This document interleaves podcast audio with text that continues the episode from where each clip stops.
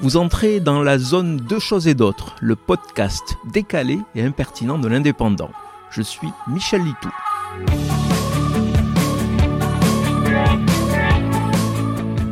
Inflation, guerre en Ukraine, pénurie de denrées alimentaires, coupure d'électricité, réchauffement climatique, les sujets sérieux ne manquent pas pour occuper les parlementaires français. D'autant qu'on est en plein examen du budget 2023. Mais certains élus ont d'autres priorités. Le bureau de l'Assemblée vient de voter la modification du règlement sur la tenue des députés. À partir de mardi, la veste sera désormais obligatoire pour les hommes et la cravate recommandée. On croit avoir élu des hommes et des femmes responsables qui vont débattre de l'avenir de notre société, de notre pays, et finalement, ils se contentent de parler chiffon. Tout ça car certains jeunes élus de gauche, issus souvent de la société civile, loin des moules de l'élite habituelle, ne portent pas la cravate ni la veste. Et en plus, ils arrivent en basket, la chemise hors du pantalon. Leur crime, pour le bureau de l'Assemblée, ressembler à leurs électeurs.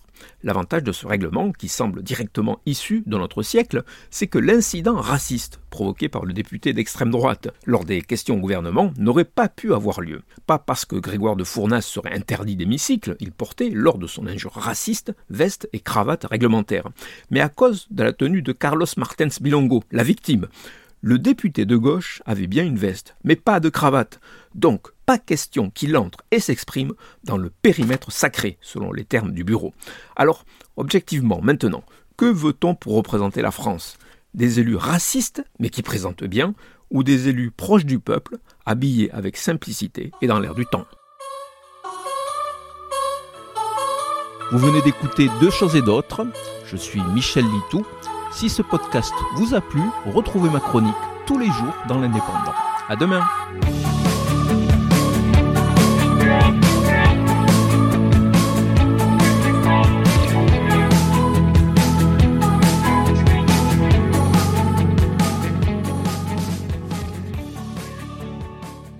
Retrouvez cette émission et toutes nos productions sur Radio Indep et en podcast sur l'indépendant.fr, nos réseaux sociaux et votre plateforme de streaming favorite.